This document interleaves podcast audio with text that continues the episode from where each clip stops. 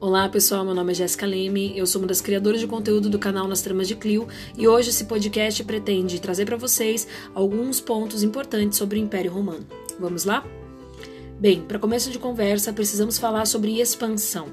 O Império Romano ele conseguiu conquistar o que se chamava de um terço da terra naquele período, ou todo mundo conhecido. Assim como a gente já conversou em outras aulas sobre o Alexandre o Grande, Roma também tinha a mesma intenção, conquistar todo mundo conhecido.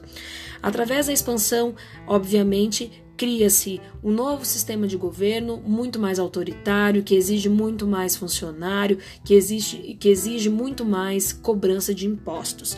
Então, nesse momento de expansão, o cenário é de guerra, certo? Então, os militares romanos são os homens que trarão mais guerra, mais fortuna e, e mais é, reconhecimento ao seu imperador. Então, as guerras são é, a ordem do dia. Durante o período de guerra, o que, que, pode se conquistar durante essa guerra, né? Um fortalecimento da economia que estava totalmente ligado ao fato dos romanos conquistarem outros entrepostos comerciais. Devemos lembrar das guerras púnicas que fizeram com que Roma tomasse conta do governo, do, perdão, tomasse conta do comércio na região do Mediterrâneo, conquistando a cidade de Cartago, um dos maiores entrepostos comerciais da antiguidade. Além disso, outras regiões de conquista também traziam outros é, produtos de muito valor para o Império Romano, né? desde alimentos, cereais, é, metais, tudo que tinha de valor no período antigo, Roma passou a conquistar. Outra questão que fazia toda a diferença dentro do Império Romano, que veio através das guerras, é a questão da escravidão. A escravidão romana é uma escravidão completamente diferente daquela a qual a gente comenta muito sobre a escravidão negra no século XVII. A escravidão na Roma antiga era bem diferente, estava relacionada ao fato da população ter sido pega numa situação de invasão, de guerra ou por dívida, entre outras situações. Essa escravidão, esses escravos, né, eram responsáveis pela manutenção do Império Romano.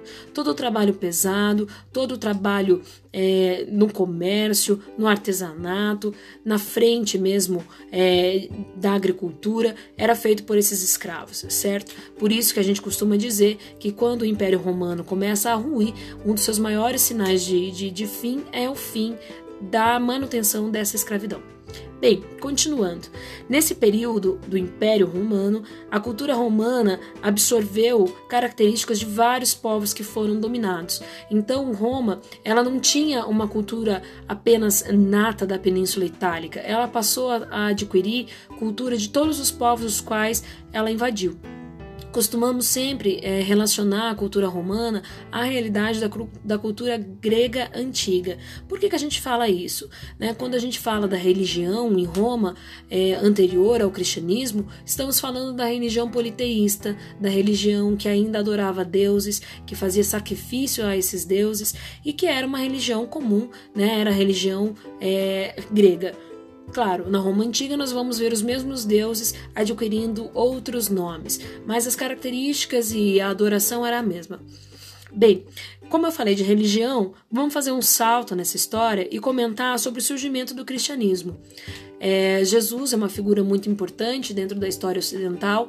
Nesse período do Império Romano, no período em que ele viveu, ele não teve tanta representação assim diante do imperador. Primeiro, porque o imperador mal sabia da existência de Jesus Cristo.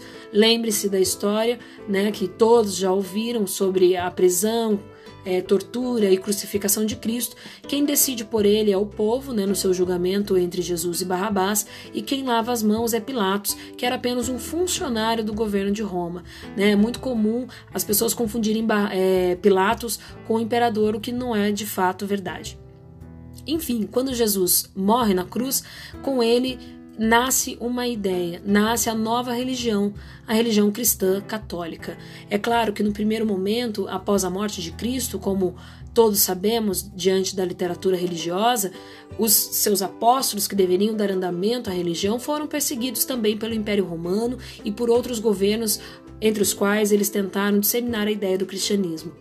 O cristianismo foi perseguido na Roma antiga por 400 anos. Durante todo esse período, foram muitos apóstolos, é, profetas e seguidores de Cristo foram mortos, torturados e muitos também crucificados, assim como Jesus. Bem, houve uma alteração nessa situação quando é assinado no século IV, no ano de 343, o Edito de Milão. O Edito de Milão, assinado durante o governo do imperador Constantino, ele fazia o quê? Ele dava liberdade de culto, ou seja, ele permitia que a população romana cultuasse é, Jesus Cristo e seguisse os preceitos da religião católica, porém não admitia a religião como a oficial do império. Por que, que os romanos resolveram, né, seguiram é, por esse caminho? Porque na Roma antiga, mesmo o cristianismo sendo muito perseguido, mesmo as pessoas sendo mortas e torturadas, ele já havia ganhado um espaço muito grande, não só na região da Península Itálica, mas em toda a região que havia o domínio do Império Romano. Então, o, o imperador entendeu que grande parte da sua população já era cristã e ele não teria mais como conter essa onda, vamos dizer assim, da religião. Então ele traz a permissão para o culto. Bem, nesse momento é, há toda uma transformação, obviamente, na sociedade que passa a seguir os preceitos cristãos e tudo mais, e chegamos ao imperador Teodósio. O imperador Teodósio ele vai redigir o Edito de Tessalônica. O que é o Edito de Tessalônica? É a transformação do cristianismo na religião oficial do Império Romano. Então vejam a diferença do Edito de Tessalônica e o Edito de Milão. Tessalônica obriga a todos serem cristãos.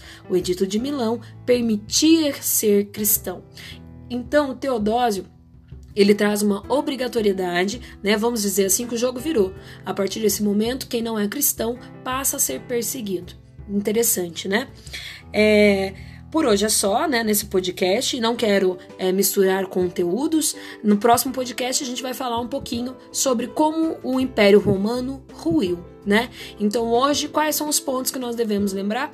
Durante o Império Romano houve grande expansão territorial, enorme número de guerras, enorme número e apreensão de escravos, fortalecimento da economia, também economia marítima, lembrando da, da região da cidade de Cartago. Lembrar que a cultura romana teve uma inserção de culturas de povos que foram anexados, o que transformou a região de Roma uma região muito cosmopolita temos o surgimento do cristianismo e seu fortalecimento, sua, seu crescimento dentro da sociedade romana, que faz com que os imperadores Constantino deem liber, que o imperador Constantino, perdão, dê liberdade de culto e logo em seguida o imperador Teodósio faça o Edito de Tessalônica, trazendo a religião como a oficial do império. Ok? Obrigada, até a próxima!